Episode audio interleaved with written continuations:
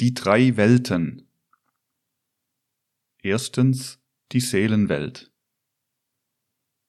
Die Betrachtung des Menschen hat gezeigt, dass er drei Welten angehört.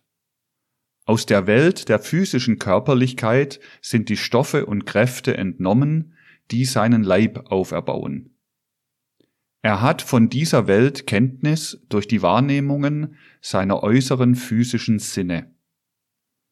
Wer allein diesen Sinnen vertraut und lediglich deren Wahrnehmungsfähigkeit entwickelt, der kann sich keinen Aufschluss verschaffen über die beiden anderen Welten, über die seelische und geistige. Ob ein Mensch sich von der Wirklichkeit eines Dinges oder Wesens überzeugen kann, das hängt davon ab, ob er dafür ein Wahrnehmungsorgan, einen Sinn hat.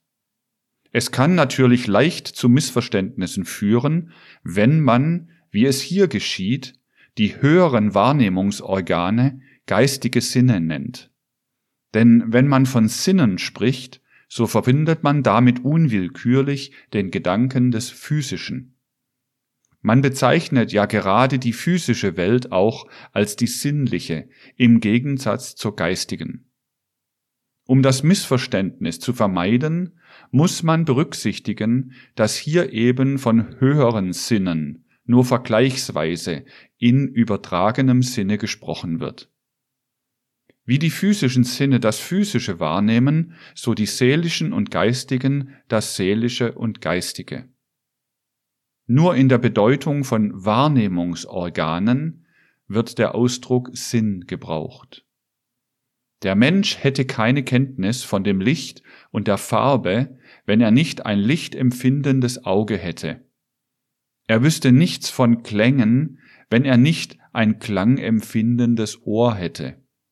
In dieser Beziehung sagt mit vollem Recht der deutsche Philosoph Lotze, ohne ein lichtempfindendes Auge und ohne ein klangempfindendes Ohr wäre die ganze Welt finster und stumm.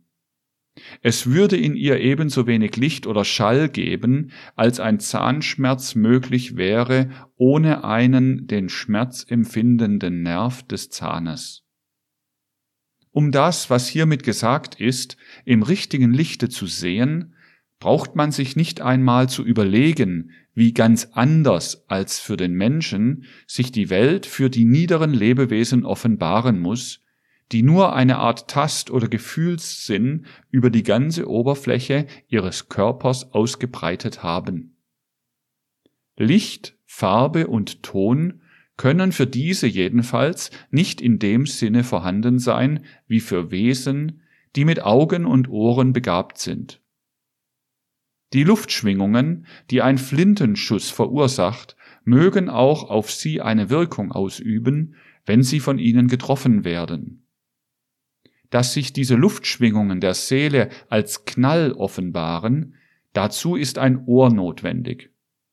Und dass sich gewisse Vorgänge in dem feinen Stoffe, den man Äther nennt, als Licht und Farbe offenbaren, dazu ist ein Auge notwendig.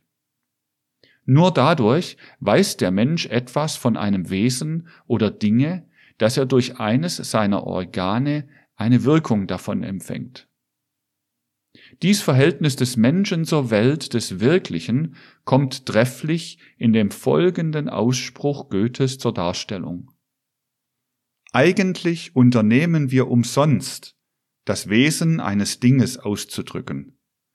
Wirkungen werden wir gewahr, und eine vollständige Geschichte dieser Wirkungen umfasste wohl allenfalls das Wesen jenes Dinges. Vergebens bemühen wir uns, den Charakter eines Menschen zu schildern. Man stelle dagegen seine Handlungen, seine Taten zusammen, und ein Bild des Charakters wird uns entgegentreten. Die Farben sind Taten des Lichtes, Taten und Leiden. Farben und Licht stehen zwar untereinander in dem genauesten Verhältnis, aber wir müssen uns beide als der ganzen Natur angehörig denken denn sie ist es ganz, die sich dadurch dem Sinne des Auges besonders offenbaren will. Ebenso entdeckt sich die Natur einem anderen Sinnen. So spricht die Natur hinabwärts zu anderen Sinnen, zu bekannten, verkannten, unbekannten Sinnen. So spricht sie mit sich selbst und zu uns durch tausend Erscheinungen. Dem Aufmerksamen ist sie nirgends tot noch stumm. Es wäre unrichtig, wenn man diesen Ausspruch Goethes so auffassen wollte, dass damit die Erkennbarkeit des Wesens der Dinge in Abrede gestellt würde. Goethe meint nicht, man nehme nur die Wirkung des Dinges wahr und das Wesen verberge sich dahinter. Er meint vielmehr, dass man von einem solchen verborgenen Wesen gar nicht sprechen soll. Das Wesen ist nicht hinter seiner Offenbarung, es kommt vielmehr durch die Offenbarung zum Vorschein. Nur ist dies Wesen vielfach so reich, dass es sich anderen Sinnen in noch anderen Gestalten offenbaren kann. Was sich offenbart, ist zum Wesen gehörig. Nur ist es wegen der Beschränktheit der Sinne nicht das ganze Wesen. Diese goethische Anschauung ist auch durchaus die hier geisteswissenschaftlich gemeinte. Wie im Leibe Auge und Ohr als Wahrnehmungsorgane, als Sinne für die körperlichen Vorgänge sich entwickeln, so vermag der Mensch in sich seelische und geistige Wahrnehmungsorgane auszubilden, durch die ihm die Seelen und die Geisteswelt erschlossen werden. Für denjenigen, der solch höhere Sinne nicht hat, sind diese Welten finster und stumm, wie für ein Wesen ohne Ohr und Auge die Körperwelt finster und stumm ist. Allerdings ist das Verhältnis des Menschen zu diesen höheren Sinnen etwas anders als zu den körperlichen. Dass diese letzteren in ihm vollkommen ausgebildet werden, dafür sorgt in der Regel die gütige Mutter Natur. Sie kommen ohne sein Zutun zustande. An der Entwicklung seiner höheren Sinne muss er selbst arbeiten. Er muss Seele und Geist ausbilden, wenn er die Seelen- und Geisteswelt wahrnehmen will, wie die Natur seinen Leib ausgebildet hat, damit er seine körperliche Umwelt wahrnehmen und sich in ihr orientieren könne. Eine solche Ausbildung von höheren Organen, welche die Natur noch nicht selbst entwickelt hat, ist nicht unnatürlich. Denn im höheren Sinne gehört ja auch alles, was der Mensch vollbringt, mit zur Natur. Nur derjenige, welcher behaupten wollte, der Mensch müsse auf der Stufe der Entwicklung stehen bleiben, auf der er aus der Hand der Natur entlassen wird, nur der könnte die Ausbildung höherer Sinne unnatürlich nennen. Von ihm werden diese Organe verkannt in ihrer Bedeutung, im Sinne des angeführten Ausspruches Goethes. Ein solcher sollte nur aber auch gleich alle Erziehung des Menschen bekämpfen.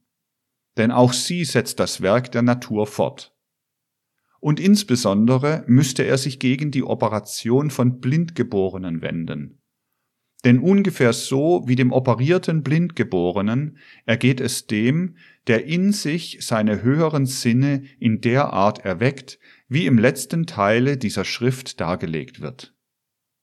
Mit neuen Eigenschaften, mit Vorgängen und Tatsachen, von denen die physischen Sinne nichts offenbaren, erscheint ihm die Welt. Ihm ist klar, dass er durch diese höheren Organe nichts willkürlich zu der Wirklichkeit hinzufügt, sondern dass ihm ohne dieselben der wesentliche Teil dieser Wirklichkeit verborgen geblieben wäre. Die Seelen- und Geisteswelt sind nichts neben oder außer der physischen. Sie sind nicht räumlich von dieser getrennt. So wie für den operierten Blindgeborenen die vorherige finstere Welt in Licht und Farben erstrahlt, so offenbaren dem seelisch und geistig Erweckten Dinge, die ihm vorher nur körperlich erschienen waren, ihre seelischen und geistigen Eigenschaften. Allerdings erfüllt sich diese Welt auch noch mit Vorgängen und Wesenheiten, die für den nicht seelisch und geistig Erweckten völlig unbekannt bleiben. Später soll in diesem Buche genauer über die Ausbildung der seelischen und geistigen Sinne gesprochen werden. Hier werden zunächst diese höheren Welten selbst beschrieben. Wer diese Welten leugnet, der sagt nichts anderes, als dass er seine höheren Organe noch nicht entwickelt hat. Die Menschheitsentwicklung ist auf keiner Stufe abgeschlossen. Sie muss immer weitergehen. Man stellt sich oft unwillkürlich die höheren Organe als zu ähnlich den physischen vor. Man sollte sich aber klar machen, dass man es mit geistigen oder seelischen Gebilden in diesen Organen zu tun hat. Man darf deshalb auch nicht erwarten, dass dasjenige, was man in den höheren Welten wahrnimmt, etwa nur eine nebelhaft verdünnte Stofflichkeit sei. Solange man so etwas erwartet, wird man zu keiner klaren Vorstellung von dem kommen können, was hier mit höheren Welten eigentlich gemeint ist. Es wäre für viele Menschen gar nicht so schwer, wie es wirklich ist, etwas von diesen höheren Welten zu wissen, zunächst allerdings nur das Elementare, wenn sie sich nicht vorstellten, dass es doch wieder etwas Verfeinertes Physisches sein müsse, was sie wahrnehmen sollen. Da sie so etwas voraussetzen, so wollen sie in der Regel das gar nicht anerkennen, um was es sich wirklich handelt. Sie finden es unwirklich, lassen es nicht als etwas gelten, was sie befriedigt und so weiter. Gewiss, die höheren Stufen der geistigen Entwicklung sind schwer zugänglich. Diejenige aber, die hinreicht, um das Wesen der geistigen Welt zu erkennen, und das ist schon viel, wäre gar nicht so schwer zu erreichen, wenn man sich zunächst von dem Vorurteile frei machen wollte, welches darin besteht, das Seelische und Geistige doch wieder nur als ein feineres physisches sich vorzustellen. So wie wir einen Menschen nicht ganz kennen, wenn wir bloß von seinem physischen Äußeren eine Vorstellung haben, so kennen wir auch die Welt, die uns umgibt, nicht, wenn wir bloß das von ihr wissen, was uns die physischen Sinne offenbaren. Und so wie eine Fotografie uns verständlich und lebensvoll wird, wenn wir der fotografierten Person so nahe treten, dass wir ihre Seele erkennen lernen, so können wir auch die körperliche Welt nur wirklich verstehen, wenn wir ihre seelische und geistige Grundlage kennenlernen. Deshalb empfiehlt es sich, hier zuerst von den höheren Welten, von der seelischen und geistigen, zu sprechen und dann erst die physische vom geisteswissenschaftlichen Gesichtspunkte aus zu beurteilen. Es bietet gewisse Schwierigkeiten, in der gegenwärtigen Kulturepoche über die höheren Welten zu sprechen. Denn diese Kulturepoche ist vor allem groß in der Erkenntnis und Beherrschung der körperlichen Welt. Unsere Worte haben zunächst ihre Prägung und Bedeutung in Bezug auf diese körperliche Welt erhalten. Man muss sich aber dieser gebräuchlichen Worte bedienen, um an Bekanntes anzuknüpfen. Dadurch wird bei denen, die nur ihren äußeren Sinnen vertrauen wollen, dem Missverständnis Tür und Tor geöffnet. Manches kann ja zunächst nur gleichnisweise ausgesprochen und angedeutet werden.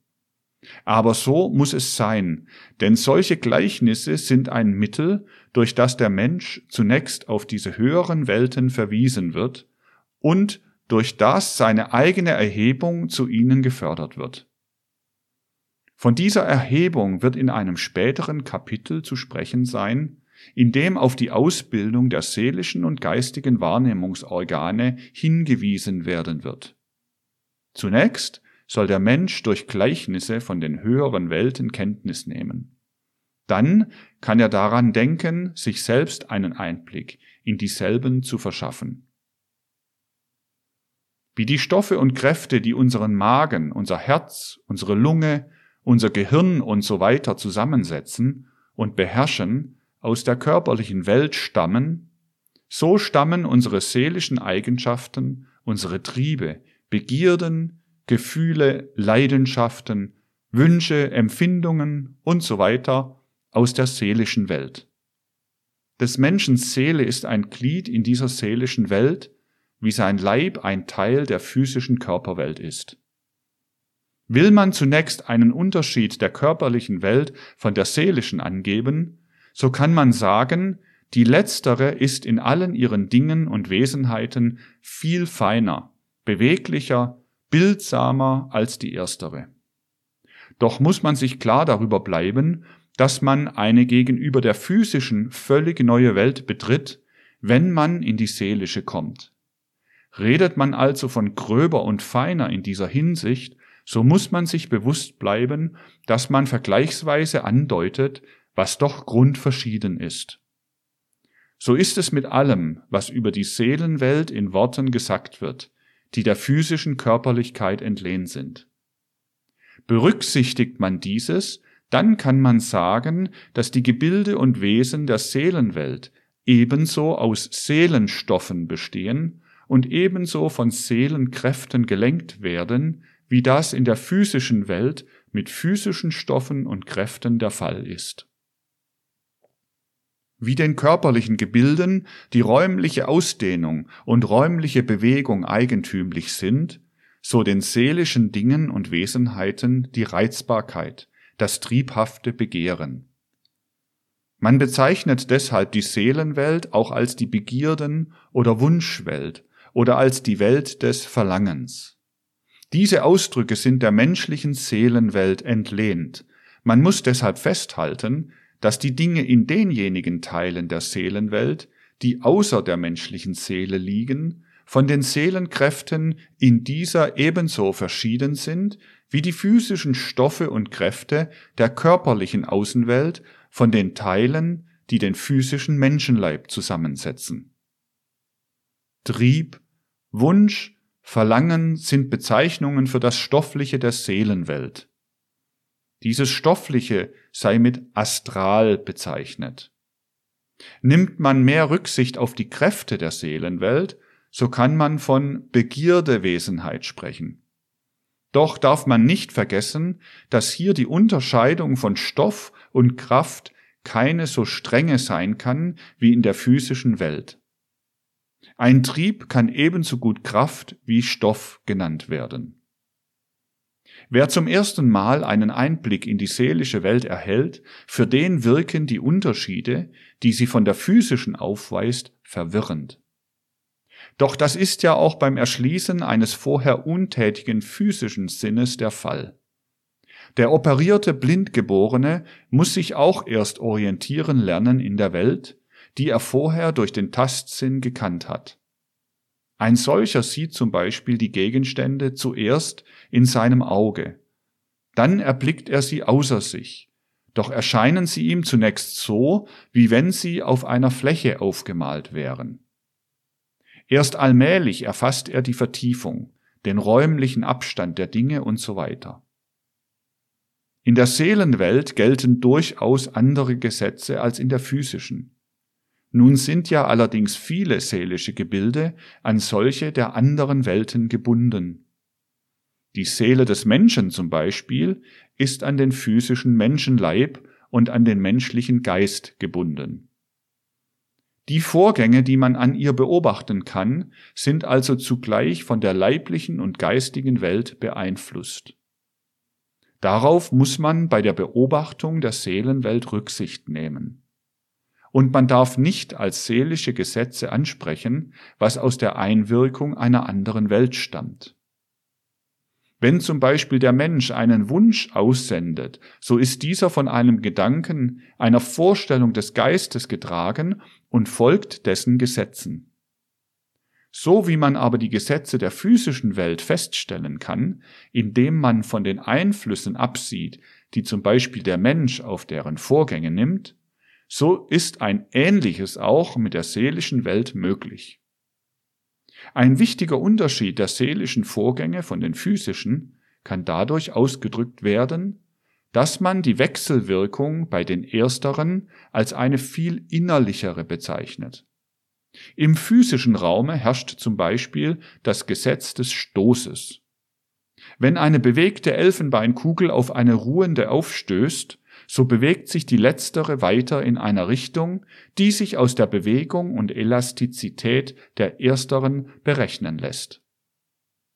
Im Seelenraume hängt die Wechselwirkung zweier Gebilde, die einander treffen, von ihren inneren Eigenschaften ab. Sie durchdringen sich gegenseitig, verwachsen gleichsam miteinander, wenn sie miteinander verwandt sind. Sie stoßen sich ab, wenn ihre Wesenheiten sich widerstreiten. Im körperlichen Raume gibt es zum Beispiel für das Sehen bestimmte Gesetze. Man sieht entfernte Gegenstände in perspektivischer Verkleinerung. Wenn man in eine Allee hineinsieht, so scheinen nach den Gesetzen der Perspektive die entfernteren Bäume in kleineren Abständen voneinander zu stehen als die nahen. Im Seelenraume erscheint dem Schauenden dagegen alles, das Nahe und das Entfernte, in den Abständen, die es durch seine innere Natur hat. Durch solches ist natürlich ein Quell der mannigfaltigsten Irrungen für denjenigen gegeben, der den Seelenraum betritt und da mit den Regeln zurechtkommen will, die er von der physischen Welt her mitbringt. Es gehört zu dem Ersten, was man sich für die Orientierung in der seelischen Welt aneignen muss, dass man die verschiedenen Arten ihrer Gebilde in ähnlicher Weise unterscheidet, wie man in der physischen Welt feste, flüssige und luft- oder gasförmige Körper unterscheidet. Um dazu zu kommen, muss man die beiden Grundkräfte kennen, die hier vor allem wichtig sind. Man kann sie Sympathie und Antipathie nennen. Wie diese Grundkräfte in einem seelischen Gebilde wirken, danach bestimmt sich dessen Art. Als Sympathie muss die Kraft bezeichnet werden, mit der ein Seelengebilde andere anzieht, sich mit ihnen zu verschmelzen sucht, seine Verwandtschaft mit ihnen geltend macht. Antipathie ist dagegen die Kraft, mit der sich Seelengebilde abstoßen, ausschließen, mit der sie ihre Eigenheit behaupten.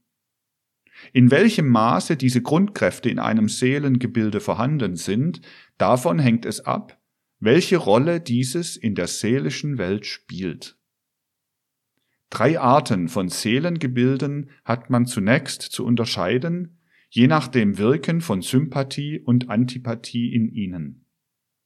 Und diese Arten sind dadurch voneinander verschieden, dass Sympathie und Antipathie in ihnen in ganz bestimmten gegenseitigen Verhältnissen stehen. In allen dreien sind beide Grundkräfte vorhanden. Man nehme zunächst ein Gebilde der ersten Art. Es zieht andere Gebilde seiner Umgebung, vermöge der in ihm waltenden Sympathie an.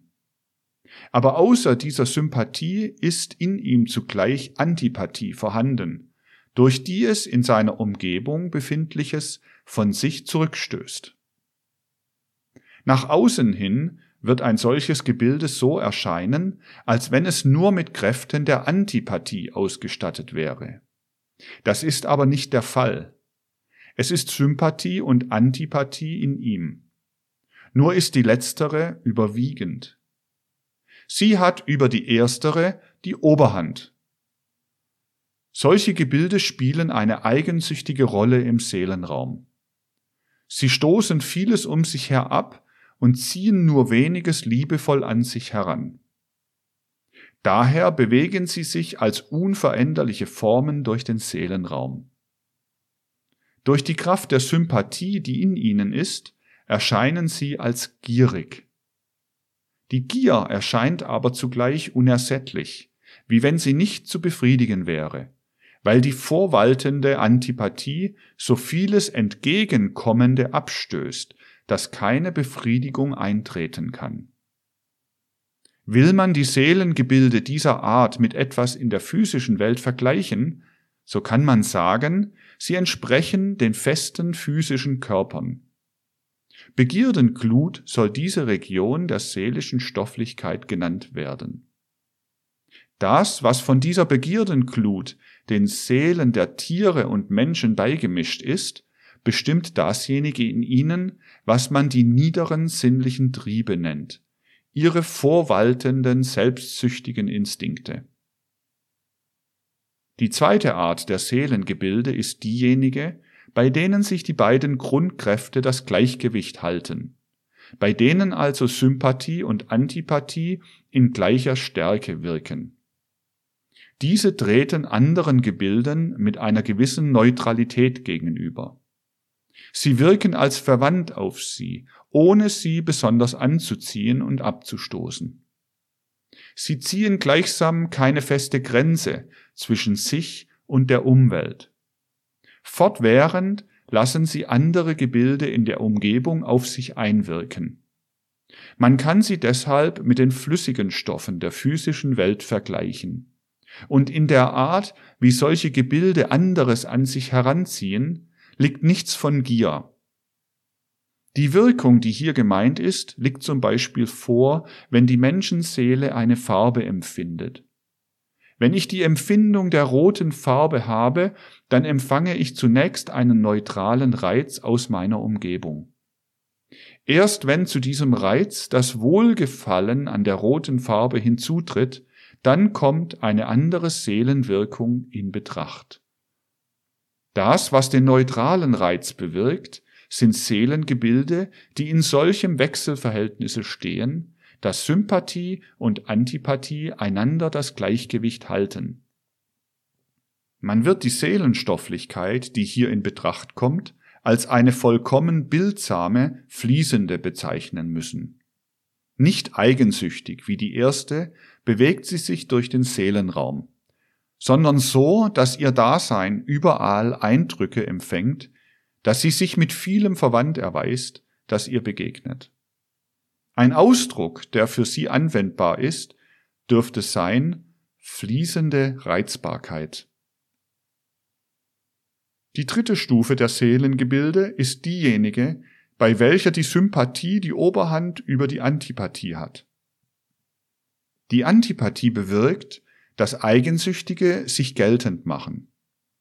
Dieses tritt aber zurück hinter der Hinneigung zu den Dingen der Umgebung. Man denke sich ein solches Gebilde innerhalb des Seelenraumes. Es erscheint als der Mittelpunkt einer anziehenden Sphäre, die sich über die Gegenstände der Umwelt erstreckt. Solche Gebilde muss man im Besonderen als Wunschstofflichkeit bezeichnen. Diese Bezeichnung erscheint deshalb als die richtige, weil durch die bestehende, nur gegenüber der Sympathie schwächere Antipathie die Anziehung doch so wirkt, dass die angezogenen Gegenstände in den eigenen Bereich des Gebildes gebracht werden sollen. Die Sympathie erhält dadurch einen eigensüchtigen Grundton. Diese Wunschstofflichkeit darf mit den gas- oder luftförmigen Körpern der physischen Welt verglichen werden. Wie ein Gas sich nach allen Seiten auszudehnen bemüht ist, so breitet sich die Wunschstofflichkeit nach allen Richtungen aus. Höhere Stufen von Seelenstofflichkeit kennzeichnen sich dadurch, dass bei ihnen die eine Grundkraft völlig zurücktritt, nämlich die Antipathie und nur die Sympathie sich als das eigentlich Wirksame erweist. Nun kann sich diese zunächst innerhalb der Teile des Seelengebildes selbst geltend machen. Diese Teile wirken gegenseitig aufeinander anziehend. Die Kraft der Sympathie im Innern eines Seelengebildes kommt in dem zum Ausdrucke, was man Lust nennt. Und jede Herabminderung dieser Sympathie ist Unlust. Die Unlust ist nur eine verminderte Lust, wie die Kälte nur eine verminderte Wärme ist. Lust und Unlust ist dasjenige, was im Menschen als die Welt der Gefühle im engeren Sinne lebt. Das Fühlen ist das Weben des Seelischen in sich selbst, von der Art, wie die Gefühle der Lust und Unlust in dem seelischen Weben, hängt das ab, was man dessen Behagen nennt. Eine noch höhere Stufe nehmen diejenigen Seelengebilde ein, deren Sympathie nicht im Bereiche des Eigenlebens beschlossen bleibt. Von den drei niederen Stufen unterscheiden sich diese, wie ja auch schon die vierte, dadurch, dass bei ihnen die Kraft der Sympathie keine ihr entgegenstellende Antipathie zu überwinden hat. Durch diese höheren Arten der Seelenstofflichkeit schließt sich erst die Mannigfaltigkeit der Seelengebilde zu einer gemeinsamen Seelenwelt zusammen. Sofern die Antipathie in Betracht kommt, strebt das Seelengebilde nach etwas anderem um seines Eigenlebens willen, um sich selbst durch das andere zu verstärken und zu bereichern. Wo die Antipathie schweigt, da wird das andere als Offenbarung, als Kundgebung hingenommen. Eine ähnliche Rolle wie das Licht im physischen Raume spielt diese höhere Form von Seelenstofflichkeit im Seelenraum. Sie bewirkt, dass ein Seelengebilde das Dasein und Wesen der anderen um deren Selbstwillen gleichsam einsaugt, oder man könnte auch sagen, sich von ihnen bestrahlen lässt. Dadurch, dass die Seelenwesen aus diesen höheren Regionen schöpfen, werden sie erst zum wahren Seelenleben erweckt. Ihr dumpfes Leben im Finstern schließt sich nach außen auf, leuchtet und strahlt selbst in den Seelenraum hin. Das träge, dumpfe Weben im Innern, das sich durch die Antipathie abschließen will, wenn nur die Stoffe der unteren Regionen vorhanden sind, wird Kraft und Regsamkeit, die vom Innern ausgeht und sich nach außen strömend ergießt. Die fließende Reizbarkeit der zweiten Region wirkt nur beim Zusammentreffen der Gebilde. Dann strömt allerdings eins in das andere über. Aber Berührung ist hier notwendig. In den höheren Regionen herrscht freies Hinstrahlen, Ergießen. Mit Recht bezeichnet man das Wesen dieses Gebietes als ein Hinstrahlen. Denn die Sympathie, welche entwickelt wird, wirkt so, dass man als Sinnbild dafür den Ausdruck gebrauchen kann, der von der Wirkung des Lichtes genommen ist. Wie eine Pflanze im Keller verkümmert, so die Seelengebilde ohne die sie belebenden Seelenstoffe der höheren Regionen. Seelenlicht und tätige Seelenkraft und das eigentliche Seelenleben im engeren Sinne gehören diesen Regionen an und teilen sich von hier aus den Seelenwesen mit. Drei untere und drei obere Regionen der Seelenwelt hat man also zu unterscheiden. Und beide sind vermittelt durch eine vierte, so dass sich folgende Einteilung der Seelenwelt ergibt. Erstens Region der Begierdenglut. Zweitens Region der fließenden Reizbarkeit. Drittens Region der Wünsche. Viertens Region von Lust und Unlust. Fünftens Region des Seelenlichtes. Sechstens Region der tätigen Seelenkraft. Siebtens Region des Seelenlebens.